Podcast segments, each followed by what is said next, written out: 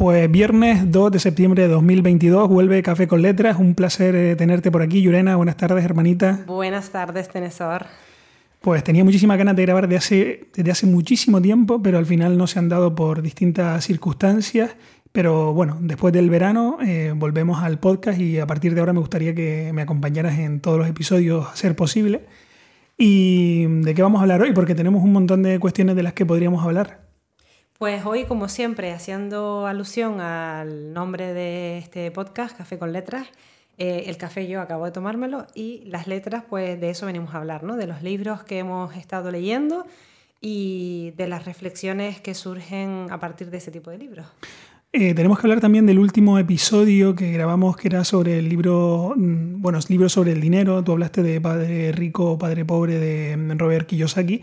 Fue un episodio que la verdad que nos llamó muchísimo la atención porque eh, tuvo una eh, muy buena acogida y recibimos un montón de comentarios de, gente muy variada, gente muy diversa, a la, que le hizo pensar eh, sobre el tema del dinero y el tema de la finanza. Efectivamente, nosotros, como bien decía en su momento en el, en el podcast, no nos dedicamos a las finanzas ni somos quienes para dar consejos acerca de ello, pero al final es un tema que a todos nos toca desde pequeñitos hasta el fin de nuestros días, es decir, el tema de, del dinero es importantísimo. Mm, y el otro día precisamente hablando con un chico y me decía que, no me acuerdo exactamente la pregunta, pero me preguntaba por el dinero y si para mí el dinero era importante y le dije que era súper importante y me miró como diciendo, o sea, me miró y luego yo entendí esa mirada y luego me lo corroboró diciéndome como que eh, de alguna manera, si yo decía que el dinero era importante, era como que casi que tenía una visión capitalista. Mm, y le dije, pero realmente no me refiero a que el dinero sea para mí lo más importante, sino que el dinero para todos es importante porque en realidad todos nos relacionamos con el dinero de alguna manera. No quiero decir que tenga que ser lo más importante o que tengamos que movernos por dinero, pero sí mm. tenemos que saber cómo gestionamos nuestro dinero, eh, hacia dónde, eh, en qué lo estamos invirtiendo, repartiendo o gastando, porque es, em, de hecho yo le comentaba que es que hay veces eh, que es que la salud mental está relacionada incluso con el dinero, ¿no? Es decir, cuando tú tienes deudas, cuando no estás administrando bien tu dinero, cuando sientes que no llegas a fin de mes, cuando te embargan algo porque no has sabido gestionarlo, etcétera, la salud mental va detrás y hay personas que llegan incluso a plantearse el suicidio porque sienten que están en un callejón sin salida, ¿no? Entonces, ese libro, ese libro, perdón, ese podcast ha traído eh, muchísima conversación y creo que no ha dejado indiferente a nadie, porque a todo el mundo le ha hecho plantearse qué tipo de creencias y, cómo se relaciona con el dinero. De hecho, yo esta tarde, hace unos minutos, pues retuiteaba un, hilo en, Twitter de una, de una chica que hablaba sobre precisamente eso, ¿no? que dice, em, tener mucho dinero no te va a dar la felicidad, pero tener poco tampoco te la te garantiza la felicidad, mm, sino todo lo contrario. Puede ser eh, meterte en un mundo de frustraciones y luego empezaba a hacer una serie de, mm, de, recomendaciones sobre la gestión del dinero, pero que es un tema mm, del que hablamos muy poco y del que pensamos mucho probablemente internamente. De hecho, uno de los, mis podcasts favoritos se llama Death, Sex and Money eh, muerte, sexo y dinero, de, temas sobre los que hablamos poco, pero sobre los que estamos continuamente manteniendo un diálogo interior, eh, frustraciones, eh, mm, pensamientos, reflexiones. Y bueno, a todo aquel que quiera puede volver a, a ese podcast, a ese último episodio que habíamos grabado sobre el dinero. Y recuerdo que recomendamos bastantes libros, pero bueno, hoy vamos a hablar de otras cuestiones y mm, qué has leído este verano, que era un poco lo que íbamos con lo que íbamos a empezar y luego ya nos meteremos de lleno con un libro. Pues, ¿qué he leído este verano? Eh, la verdad es que no recuerdo los últimos libros que leí. Sí recuerdo el último que me leí, pero no recuerdo cuáles fueron los anteriores. De todas formas, es bastante probable que casi todos los anteriores que leí estuviesen relacionados con la psicología, porque al final, cuando te dedicas a la ciencia de la salud, Em, estás continuamente leyendo acerca de, vamos, toda la información es poca, ¿no? Y yo creo que tanto los médicos, psicólogos, etcétera, pues siempre estamos leyendo y siempre estamos informándonos porque, porque siempre van saliendo pues, avances, nueva información, nuevos paradigmas, etcétera. Entonces, bueno, leo mucho eh, acerca de libros de psicología, entre otras cosas porque también eh, tengo que, intento tener un poco de criterio en cuanto a a recomendaciones, ¿no? Cuando alguien me pide alguna recomendación, intento haber leído el libro primero para saber si lo recomiendo o no. Pero el último libro que me leí, y que además fue un libro que leí por puro placer, realmente porque muchas veces lo que he hecho en falta es leer por placer, ¿no? no tanto porque necesito leerme este libro para profundizar en este tema. En este caso, el último libro que leí es, una novela que se llama eh, Una boda a medianoche. Es una novela de María Fornet, una escritora y coach eh, psicóloga, bueno, psicóloga que, que también hace coach. Mm, y, me gusta mucho su forma de escribir. Ella tiene un libro también que se llama Feminismo Terapéutico. ¿Lo, eh, comentaste una vez aquí? Puede ser, seguramente. Luego hay un libro también que ella ha escrito, que ese no lo he leído aún, que se llama Una mansión propia. Y este libro, por lo que, por lo que sigo de esta autora, está relacionado también con el tema de, del dinero, ¿no? de cómo uno puede intentar crearse una mansión propia. Mm, pero que toca muchos más temas, ¿vale? No es una visión superficial, ¿no? Que, que, quizás alguien nos está escuchando y piensa que nosotros queremos más dinero y no, realmente no es así, ¿no? Pero realmente no es así, me refiero que, bueno, que escuchen el podcast para que sepan de qué hablamos, que no vamos a, eh, no vamos a, seguir tocando el tema del podcast anterior, pero eh, Una boda a medianoche pues fue un libro que disfruté muchísimo, que me enganchó, que me hizo... Una boda a medianoche es el primer libro de la saga que, María Fornet está, mm, eh, creo que ya tiene el segundo casi escrito, me parece. Mm, habla de bueno, una mujer que tiene seis hijos, eh, que está felizmente casada, pero que de la noche a la mañana el marido mm, desaparece llevándose el dinero de los ahorros familiares y ella sin saber por qué. ¿no? Y entonces a partir de ahí empieza a surgir una trama en la que ella lo que intenta es recuperar el dinero para poder mantener a sus seis hijos y mantener el estilo de vida y el estatus que llevaban hasta entonces, y empiezan a darse una serie de, de, circunstancias eh, muy sorprendentes, porque la verdad es que no te esperas que, eso que está contando vaya a pasar. Y, y bueno, habla de un barrio que ella lo titula el barrio de Santa Aurora, y bueno, eh, la verdad es que quien quiera mm, abstraerse un ratito del mundo, quien quiera mm, eh, algo que, que hable de, de misterio, de, de, diversión, ¿no? Que, en fin, a mí me, me, gustó muchísimo, yo lo recomiendo. Y, ¿Lo disfrutaste entonces? Y lo disfruté por eso, porque estaba buscando un libro que me ayudase a desconectar un ratito, que me sacase un poquito del mundo y, y bueno, pues con este libro lo, lo conseguí. Qué bueno. Eh, yo este verano he leído muchísimo. Sabes que he tenido un verano complicado, bastante complicado por cuestiones familiares, personales, etc. Pero eh, he leído muchísimo este verano, eh, como, bueno, como siempre, ¿no? Pero de todo lo que he leído, pues hay mm, algunos que destacaría. Eso sí, antes de hablar de los libros que he leído, hay un consejo que me gustaría dar o, o una reflexión que me gustaría compartir. Uno de los libros que leí este verano, no voy a, su título sí que no lo voy a decir, eh, lo leí porque vi una entrevista de su autor, me gustó muchísimo, eh, además una persona a la que sigo mucho a través de, las redes sociales, porque tiene comentarios muy interesantes sobre, sobre el mundo, sobre su visión del mundo. Y escribió una especie de novela basada en la realidad y vi una entrevista y me encantó lo que contaba en la entrevista y cómo lo planteaba y me compré el libro y antes de leerlo se lo regalé a mi amiga, se le regalé un ejemplar igual a mi amiga Tere. Y a medida que empecé a leerlo, Tere todavía no había empezado a leerlo, mm, me di cuenta de que no era lo que yo esperaba en absoluto. Mm, tuve una gran decepción. Eh, bueno, hubo cosas pasables, hubo cosas entretenidas, hubo cosas con las que aprendí, pero hubo bastante decepción con respecto a lo que yo esperaba. No, no se cumplieron las expectativas ni muchísimo menos. Y, estaba sintiendo que Tere se lo leyera y luego cuando Tere se lo leyó un poco vino a decir, bueno, sí, está bien, pero... Y sinceramente no recomienden, no regalen nunca un libro si no lo han leído antes eh, y menos a personas a las que quieren, eh, o salvo que sepan que la otra persona quiere leerse ese libro, pero si no lo han leído antes, eh, no, no regalen el libro. Pues yo te diría que, que, conserves a esa amiga, ¿no? Que conserves a Tere, porque si se leyó el libro entero, a pesar de que no le gustó, solo porque tú se lo regalaste. No, a ver, Tere, bueno, Tere es de las personas más especiales, de mis mejores amigas, de las personas más especiales que he conocido, una bellísima persona. Este verano pude conocer a su familia, a su, a su marido, a sus hijos ya los conocía. Y de Tere no puedo hablar sino cosas buenas pero, eh, de, bueno, de todas formas, los libros tienen eso, unos te gustan, otros no te gustan. No me dijo que, no le, que le desagradara, no me dijo que era un libro insoportable, otros sí, que no le he recomendado yo, sí me ha dicho que son libros insoportables, en este caso no. Pero bueno, eh, yo me quedé con la espinita de... Mm, podía haberle regalado un libro mejor.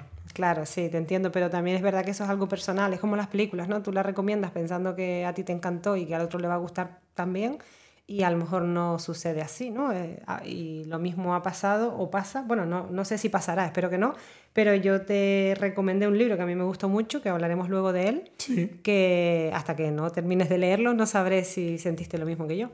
Ya, bueno, lo veremos. De todas formas, eh, en fin, eh, es lo que ocurre, ¿no? Lo de las películas, lo de las expectativas que uno se crea.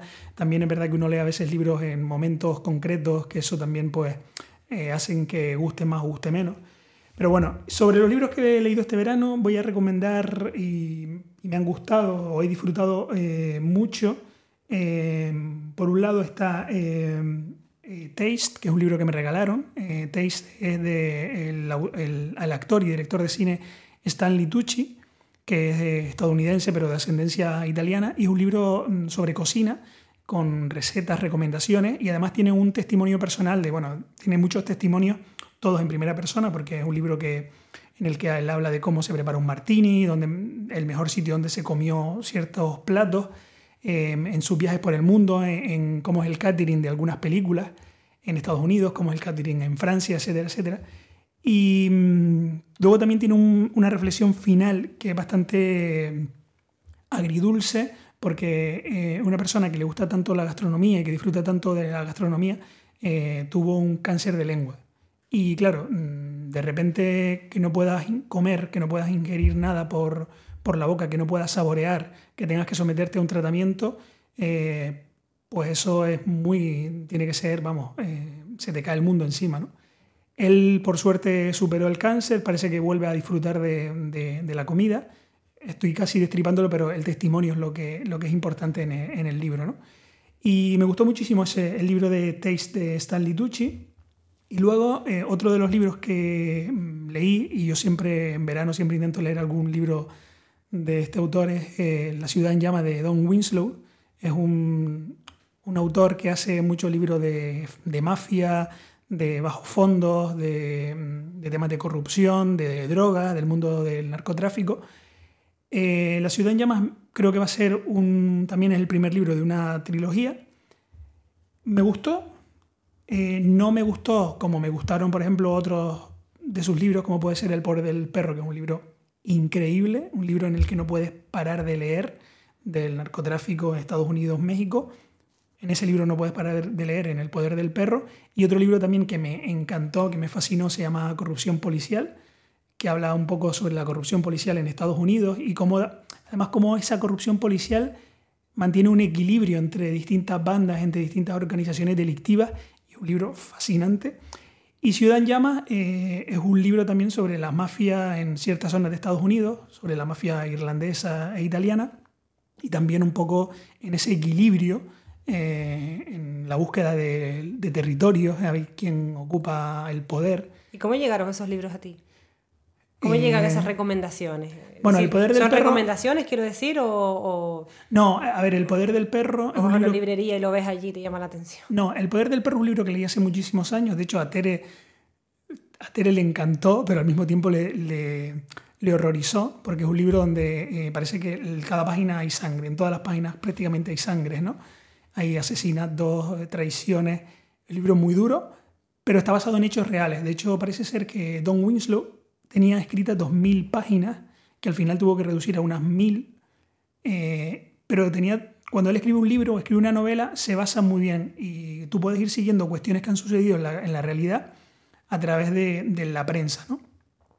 Em, bueno, ¿cómo llega al poder del perro? No recuerdo, pero empecé a leerlo y me, me encantó, además temas Sabes que yo traduzco mucho para la Administración de Justicia y temas penales, entonces es un tema también con el que, con el que tengo cierta relación o me gusta conocer ese, ese, mundo. Y bueno, son libros que me resultan... He leído unos cuantos de Don Winslow, no son los únicos que he leído, pero he leído unos cuantos.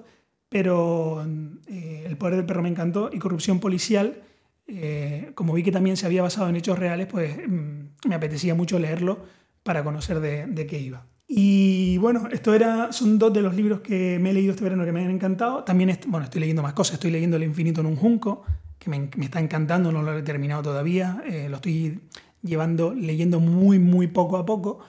Eh, también estoy leyendo América de Martín Caparrós, que es un, un análisis eh, ahora mismo de, la América Latina de habla hispana, de lengua española. Eh, de eso ya hablaremos en otros momentos, que incluso probablemente hablemos con alguna, con alguna escuchante o, alguna oyente de este podcast. Eh, y bueno, mm, he leído muchísimo más, pero bueno, quería mencionar esos dos. Taste de Stanley Tucci, que de hecho lo había escuchado en el podcast de Penguin, y luego La ciudad, ciudad en llamas de, de Don Winslow. Y ayer empecé a leer un libro que tú me recomendaste, exacto, que por eso surgió hablar, eh, por eso surgió el, hablar de grabar este podcast hoy. Ayer empezaste a leer el libro que yo te recomendé, que se llama La elegancia del erizo, que yo me lo leí ya hace mm, bastantes años, no recuerdo cuántos, pero bastantes. Y recuerdo que una chica, eh, hace muchos años, fíjate si hace muchos años que yo estaba trabajando con un grupo de chicas, y recuerdo que una se fue a Uruguay Estela, y nos dejó a cada una un regalito y nos dijo que había un regalo que nos dejaba que era una recomendación. Y esa recomendación era que leyéramos el libro La elegancia del erizo. Con la, o sea, con la, suerte o la casualidad de que un día encontré eh, en, en, la, en, una estantería familiar ese libro, ¿no? que no habían leído, pero estaba, estaba ahí, lo vi, lo vi y dije, no me lo puedo creer. Este es el libro que Estela me dijo que, me recomendaba que me leyera. Bueno, pues nada, lo cogí y empecé, empecé a leerlo. Cierto es que eh, al principio puede ser, eh, o sea, no, obviamente no es un libro para todo el mundo, como todos los libros, ¿no? No es un libro para todo el mundo porque eh, las frases a veces son muy elaboradas, frases complejas, son frases largas entonces puede ser un poco eh, espesa la lectura, en algunos momentos al principio a lo mejor puede ser que la lectura sea un poquito, que, no te enganche desde el principio quizás, ¿no? Pero bueno, yo empecé a leerlo y la verdad es que me empezó a gustar y a medida que, me, iba profundizando pues cada vez me gustaba más. Yo te lo recomendé porque a mí mm, me gustó muchísimo cuando lo leí, me gustó muchísimo eh, la forma en la que estaba escrito, la forma en la que estaba narrado, me gustó muchísimo eh, la narrativa. Eh, y también, por otro lado, mm, me planteé lo importante que tiene que ser que la traductora, que en este caso es Isabel González, eh, me, parece que tiene que ser súper importante también que la traducción eh, continúe, es decir, que no le reste belleza a... Porque claro, este libro de Muriel Barberi, que está escrito, entiendo que en francés, traducir un libro tiene que, no tiene que ser fácil conservar la belleza de la narrativa, ¿no? Es decir, porque yo puedo decir algo muy bonito en español y tú lo traduces en inglés, pero eh, lo, traduces el significado, pero a lo mejor no traduces también la forma eh, elegante, a lo mejor en la que yo lo he dicho, ¿no? O la formalidad con la que lo he dicho, lo que fuese. Entonces me parece también que eh, creo que tiene bastante mérito Isabel González Entiendo, no lo sé porque... Ahí está el secreto, amiga, de la traducción. Sí, sí, o sea, yo igual resulta que otra persona, que no es Isabel González, lo traduce y lo hace más bonito aún, no lo sé, pero yo creo que tiene bastante mérito la traducción porque, ya te digo, a mí me gustó mucho, yo disfruté de cómo estaba, de cómo estaba narrado, ¿no? Y si quieres te leo una parte, eh, aunque ya sería hacer un poquito de spoiler del libro, pero bueno, seguro que mucha gente ya lo ha leído, de hecho hay una película, ¿no? Pero hay una parte que a mí me gustó especialmente y que yo en alguna ocasión, en alguna de las mm, formaciones que he hecho, es decir, cuando he trabajado con, pues, con, alguna asociación tratando aspectos sobre, sobre lo emocional, sobre la acogida, sobre el trato a los demás, las, habilidades sociales, etc., eh, he, o sea, he, recitado esta, esta parte, ¿no? he leído esta parte, quiero decir. Eh, y dice así, la revelación tuvo lugar cuando, a la edad de cinco años, en mi primer día de colegio, tuve la sorpresa y el susto de oír una voz que se dirigía a mí pronunciando mi nombre. ¿René? preguntaba la voz, mientras yo sentía posarse sobre la mía una mano amiga. René seguía modulando la voz que venía de lo alto y la mano amiga no dejaba de ejercer sobre mi brazo incomprensible lenguaje, ligeras y tiernas presiones. Levanté la cabeza en un movimiento insólito que casi me dio vértigo y mis ojos se cruzaron con una mirada. René, se trataba de mí. Por primera vez alguien se dirigía a mí por mi nombre. Mientras que mis padres recurrían a un gesto o a un gruñido, una mujer cuyos ojos claros y labios sonrientes observé entonces se abría camino hasta mi corazón y pronunciando mi nombre entraba conmigo en una proximidad de, la que hasta entonces yo nada sabría. Yo nada sabía. Eh, entonces, con mis enormes ojos clavados en los suyos, me aferré a la mujer que acababa de traerme a la vida. Se cree erróneamente que el despertar de la conciencia coincide con el momento del primer nacimiento, quizá porque no sabemos imaginar otro estado vivo que no sea este. Que durante cinco años una niña llamada René, mecanismo perceptivo operativo, dotado de vista, oída, olfato, gusto y tacto, hubiera podido vivir en una perfecta inconsciencia de sí misma y del universo, desmiente tan apresurada teoría, pues para que se dé la conciencia es necesario un nombre. He leído, eh, me he saltado algunas partes, ¿vale? No he leído todo tal cual está aquí, he ido saltando algunas frases, pero esto mm, es lo que yo subrayo así como más bonito de, del principio. El libro habla de muchas otras cosas, ¿no? Habla de una niña que conoce a la portera del edificio, de la urbanización, y que esta mujer, pues... El palacet. esta mujer, eh, la portera, pues eh, sorprende a muchísima gente porque parece una mujer ruda, una mujer Em, seria, una mujer eh, de mal carácter. El estereotipo y luego de, la portera, ¿no? Esta niña y la mujer pues empiezan a, a intimar y a, y a, tener conversaciones muy interesantes y bueno, pues transcurren una serie de hechos en torno a eso.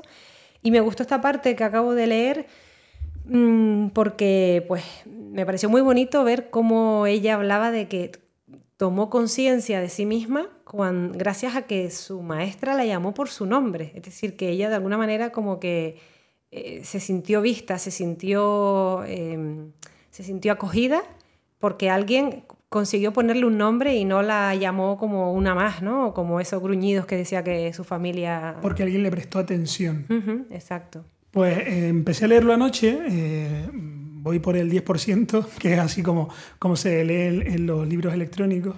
Eh, me está gustando, es verdad que el primer capítulo me resultó un poco denso, sobre todo porque uno tiene que primero que habituarse al, modo de escritura. Luego, cuando escribe la niña en primera persona, que se escribe como cartas a sí misma, ya es una forma de escribir muy, mucho más clara, mucho más ligera, muy diferente.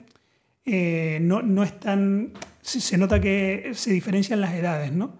Eh, entre la niña y la portera. Y me está gustando, y, pero sí me interesa saber un poco qué fue lo que...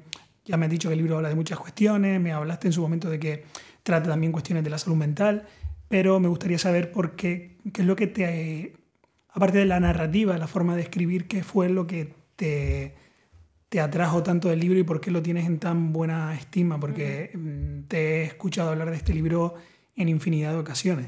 Sí, em, es verdad que al principio puede ser un poco espeso, ¿no? Puede ser eh, que cueste a lo mejor, y, hay quizás que, personas que a lo mejor empiezan a leerlo y ven que el inicio es un poco denso y lo dejan, ¿no? Pero mm, recuerdo que cuando leí lo que, la revelación o la información que la niña da, ¿no? Esa decisión que la niña toma, recuerdo que me quedé impactada. Mm, no voy a decir obviamente qué es porque destripar demasiado, pero cuando la niña eh, comenta algo que ha decidido y un algo plan que, tiene. Exacto, ya tiene un plan y le ha puesto una fecha. Y, a partir de ahí, pues la niña empieza a, plantearse, ¿no? A, dudar sobre esa decisión porque conoce a esta señora Después otra de las cosas que me gustó, es decir, esta portera es una, mm, es una lectora, eh, es decir, es una mujer que es muy culta, una mujer a la que le gusta mucho leer y, nadie en el edificio, nadie en la comunidad eh, se imagina esa, esa parte de, de, esta mujer. Luego también una de las cosas que me llamó la atención, pero bueno, esto ya son cuestiones mm, que tienen que ver con gustos, ¿no? Como que coincidió, es decir, mm, una de las cosas que la mujer hablaba en el eh, una de las cosas que la mujer hablaba con la niña era que ella tomaba por las tardes té de jazmín, ¿no? que era su té preferido, que era el mejor té, una cosa así. Claro, yo por esa época tomaba, para mí el té de jazmín era como sublime, ¿no? Y fue como algo que me conectó más con el libro aún, ¿no? Fue como, exacto, fue como, ves, el té de jazmín es maravilloso y esta mujer lo bebe, pues ya está, yo ya estoy... Ya es de mi club. Ya, ya está, exactamente, ya es de mi club, ya validó mi criterio, ¿no? Y, y luego pues la, cadena de sucesos que se va dando, como eh, la niña habla de los problemas que hay en su familia, ¿no? que su madre eh, no está bien, es decir, tiene problemas de salud mental, consume una serie de fármacos. Eh, luego aparece un señor por ahí, ¿no? Y parece que se deja entrever ahí como, como los sentimientos, ¿no? Se ve como la parte más, mm, más emotiva de esta señora. Y, en fin, no te puedo contar más porque ya sería destripar mucho, pero me gustó, pues eso, todo, todas las vivencias eh, que se, van, que se van dando y sobre todo la amistad esa que se va viendo entre la niña y la portera. Qué bueno. Pues voy a seguir leyéndolo y de cuando lo termine ya te contaré.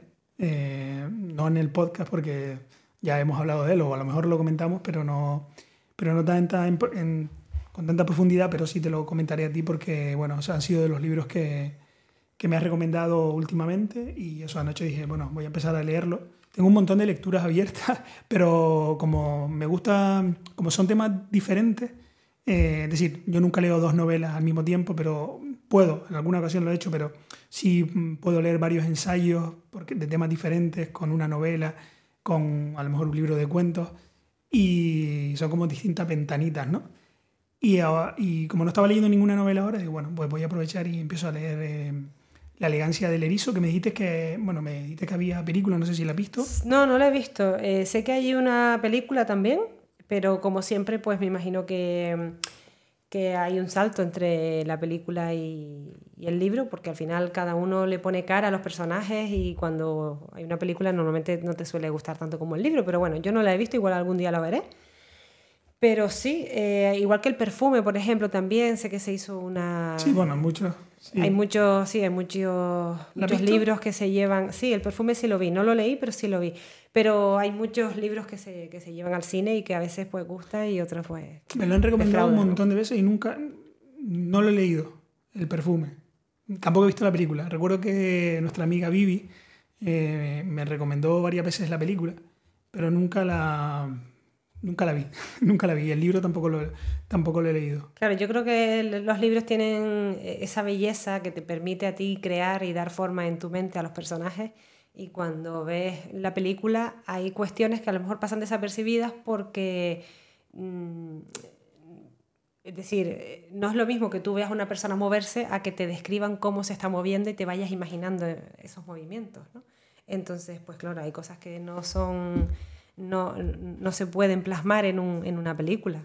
Ya. Yo, por ejemplo, eh, volviendo a uno de los libros que leí este verano, el de Stanley Tucci, a ver, el, libro de Stanley Tucci me lo regalaron porque me regaló una persona que sabía que a mí me gusta el tema de la gastronomía y que me ha gustado muchísimo, me han gustado muchísimo los programas de, del malogrado Anthony Bourdain, que un cocinero estadounidense que hacía unos reportajes de, de cocina, de gastronomía espectaculares y, mm, por ejemplo, su libro Crudo es un libro que me, que me gustó muchísimo, como, como hablaba de, de, la cocina, de las experiencias, de cuando uno va a comer a un restaurante, eh, cómo criticaba, por ejemplo, el tema de los menús de degustación, que dice que eso es, incomible, porque que te hagan un menú de degustación de seis platos, cuando llevas por el tercer plato ya está es como una cuestión indigesta, por muy delicioso que sean todos, pero que es un poco contra natura, ¿no?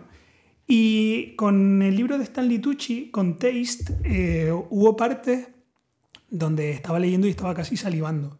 Eh, mm, es decir, que el libro, te, tú vas a una cocina, vas a un restaurante, unos olores te pueden hacer salivar, pero que te lo consiga hacer un párrafo de, un libro, eh, la verdad que es muy evocador. ¿no?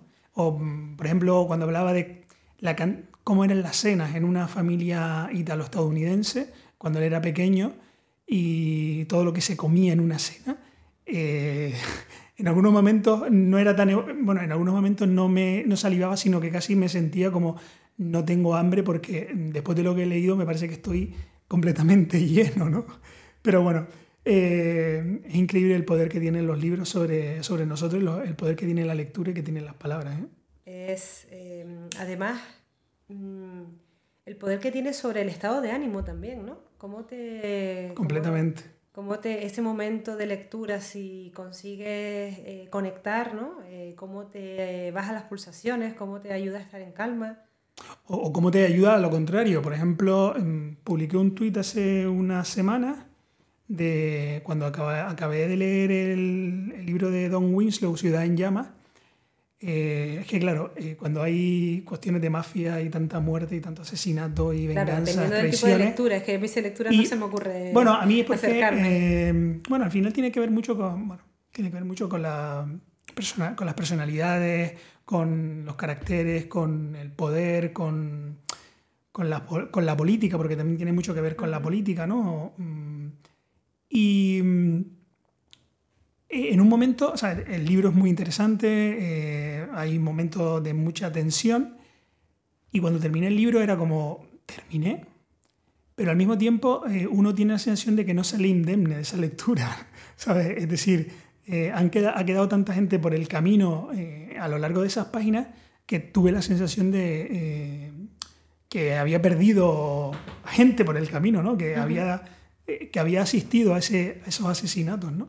Y bueno, y eso me pasa con muchos libros de, Don Winslow y me ha pasado con muchísimos libros, pero al mismo tiempo reconozco que cuando un libro me hace tener ciertas pesadillas o se mete en mis sueños, esos son los libros que de verdad me, me terminan enganchando, que me terminan fascinando. Por ejemplo, me estoy acordando, y este, por ejemplo, recuerdo que Tere lo leyó, lo he comentado en varias ocasiones, eh, el libro de mm, Amos Oz, el de La Caja Negra, ese libro es un libro de intercambio de cartas. Ese libro es brutal, porque el nivel de las palabras, el nivel dialéctico que hay en esas cartas es tan cruento que mm, terminas teniendo pesadillas. Mm. Claro, a mí es que ese tipo de libros la verdad es que no, no, no me gustan. O sea, ni las películas. no, o sea, a mí una película donde haya sangre todo el rato y asesinato todo el rato, pues yo no la elijo, la verdad. No son películas que yo disfrute. Y los libros esos tampoco. Recuerdo una vez que me recomendaste el libro de Alexis Ravelo. Uy, a mí Alexis Ravelo me, fascina. Bueno, pero pues... porque, es un análisis de la sociedad. sí, pero yo empecé a leerlo y empezó a narrar cómo uno le pegaba patadas al otro en la barriga ya que él vomitaba y sangraba y o sea yo me estaba revolviendo tanto que dije yo no puedo seguir leyendo esto. Y lo dejé dejé la lectura. Era la estrategia del pequinés Esa es la estrategia del pequinés sí porque no o sea yo me estaba yo estaba mm, empatizando tanto con, con, vamos estaba yo estaba sintiendo esas patadas en el estómago. Yo no pude no pude. Dije no no no tengo necesidad de leer esto no me gusta no lo disfruto y lo dejé, lo aparté y sin embargo hay gente que le encanta y hay muchos libros, vamos, hay muchos libros de él que, que él es un, autor muy, muy, muy conocido y muy, bien criticado. Muy sí, sí, sí, pero vamos que no, que yo mm, libros de violaciones, matanzas y este tipo de historias y además de esa manera tan, tan descriptiva, yo no los disfruto. A ver, yo no es que disfrute, pero es verdad que se sacan enseñanzas del funcionamiento de los bajos fondos, eh, se sacan enseñanzas lo quieras o no. De hecho, hace un tiempo... Bueno, igual algún día le doy una segunda oportunidad. por ejemplo, el último libro que yo he leído de Alexis Ravelo, de hecho, eh, le mandé un mensaje y me, dijo que sí, pero al final nunca concretamos nada para una entrevista para el podcast. Eh, tiene una frase que describe también la corrupción política. Eh, un, un tío con una bolsa en la cabeza se llama el libro. Describe también de un alcalde eh, al que en, su casa, pues unos tíos entran en su casa y le, ponen una bolsa a la cabeza para que el tío muera asfixiado. Y la novela transcurre eh, con el personaje este pensando, recordando su vida mientras se está asfixiando, a ver si intenta adivinar quiénes son los que han ido a por él para, matarlo, porque en realidad no, no, es para cometer un robo, sino simplemente para ir a matarlo. Entonces, eh, tiene una frase en la que describe tan, tan, tan bien la corrupción política. Y bueno, en fin, por eso, eh, por eso me gusta. Pues nada, pues tú dirás que muchísimas gracias por este ratito de conversación. Seguiremos hablando fuera. Eh, gracias por, por, la recomendación de la elegancia del erizo y aquellas personas que quieran recomendar libros, que quieran, pues, no sé, eh, criticar. Bueno, y si alguien ha leído La elegancia del erizo y le gustaría charlar con nosotros cuando tú termines de leértelo sí, y que nos cuente qué le ha parecido mm, o qué, qué, no sé, qué, qué ha sacado de ahí, ¿no? ¿Qué reflexiones ha sacado de, ese, de, esa, de esa lectura? pues sabe que nos pueden escribir a tenesor.rodríguez.gmail.com. También nos pueden escribir a través de Twitter, a tenesorrp, arroba tenesorrp en Twitter, o también te pueden escribir a, a través de Instagram a ti. Ujú, sí, Yurena guion bajo psicóloga. Y pues muchísimas gracias por aguantarnos, eh, gracias a ti por estar aquí y hasta un próximo episodio. Hasta la próxima.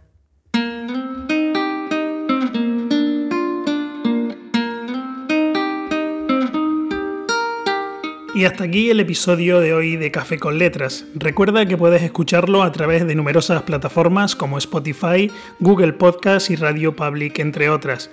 Si no quieres perderte ningún episodio, no olvides suscribirte en Apple Podcast y si te ha gustado, también puedes dejar tu reseña en la aplicación de la manzanita. Además, puedes encontrarme en Twitter en arroba tenesorrp, donde puedes enviarme tus opiniones y comentarios. Muchas gracias por escuchar Café con Letras y hasta pronto. Un abrazo.